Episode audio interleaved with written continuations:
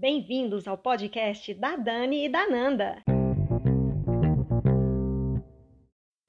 Olá, eu sou a Fernanda.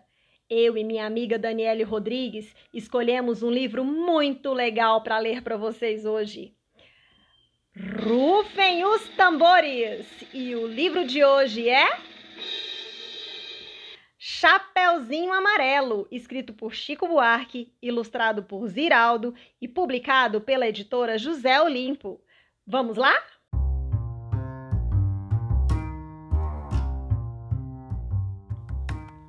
Era a Chapeuzinho Amarelo, amarelada de medo. Tinha medo de tudo aquela Chapeuzinho. Já não ria, em festa não aparecia, não subia escada e nem descia não estava resfriada, mas tossia. Ouvia conto de fada e estremecia. Não brincava mais de nada, nem de amarelinha. Tinha medo de trovão. Minhoca para ela era cobra e nunca apanhava sol, porque tinha medo da sombra. Não ia para fora para não se sujar. Não tomava sopa para não ensopar. Não tomava banho para não descolar não falava nada para não engasgar. Não ficava em pé, com medo de cair. Então vivia parada, deitada, mas sem dormir, com medo de pesadelo. Era a Chapeuzinho, amarelo. E de todos os medos que tinha, o medo mais que medonho era o medo do tal lobo. Um lobo que nunca se via, que morava lá longe, do outro lado da montanha, num buraco da Alemanha, cheio de teia de aranha, numa terra tão estranha que vai ver que o tal lobo nem existia. Mesmo assim, a Chapeuzinho tinha cada vez mais medo do medo, do medo, do medo de um dia encontrar o lobo. Um lobo que não existia e Chapeuzinho Amarelo, de tanto pensar no lobo, de tanto sonhar com o lobo, de tanto esperar o lobo, um dia topou com ele, que era assim: carão de lobo, olhão de lobo, jeitão de lobo e principalmente um bocão tão grande que era capaz de comer duas avós, um caçador, rei, princesa, sete panelas de arroz e um chapéu de sobremesa. Mas o engraçado é que assim que encontrou o lobo, a Chapeuzinho Amarelo foi perdendo aquele medo. O medo do medo do medo de um dia encontrar um lobo. Foi passando aquele medo, do medo que tinha do lobo. Foi ficando só com um pouquinho de medo, de medo daquele lobo. Depois acabou o medo e ela ficou só com o lobo. O lobo ficou chateado de ver aquela menina olhando para a cara dele só que sem o medo dele.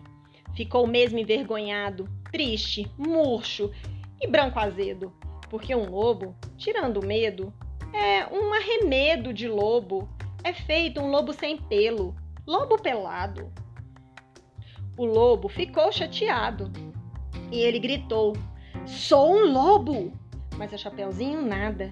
E ele gritou: Sou um lobo!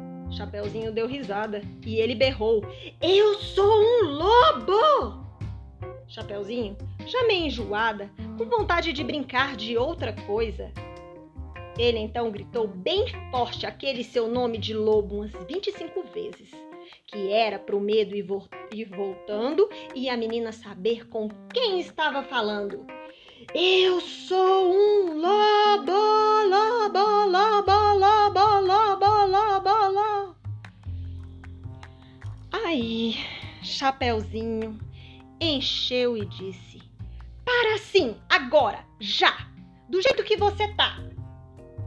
E o lobo parado assim, do jeito que o lobo estava, já não era mais um lobo, era um bolo. E bolo de lobo fofo tremendo que nem pudim, com medo da Chapeuzinho, com medo de ser comido, com vela e tudo inteirinho. Chapeuzinho não comeu aquele bolo de lobo, porque sempre preferiu de chocolate. Aliás, ela agora come de tudo, menos sola de sapato. Não tem mais medo de chuva, nem foge de carrapato. Cai, levanta, se machuca, vai à praia, entra no mato. Trepa em árvore, rouba fruta, depois joga amarelinha. Com o primo da vizinha, com a filha do jornaleiro, com a sobrinha da madrinha e o neto do sapateiro. Mesmo quando está sozinha, inventa uma brincadeira e transforma em companheiro cada medo que ela tinha. O rato virou Ohai, barata é Tabará, a bruxa virou Chabru e o diabo é Bodiá. Ah, e os outros companheiros de Chapeuzinho Amarelo? O Grão-Drá, a Jacuru, o Barão-Tu e o Pão Bichopa e todos os Trosmons.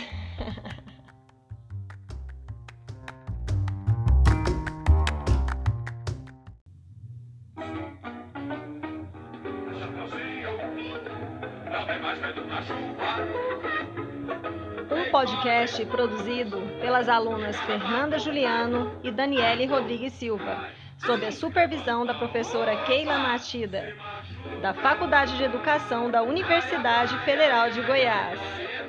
Muito obrigada e até a próxima!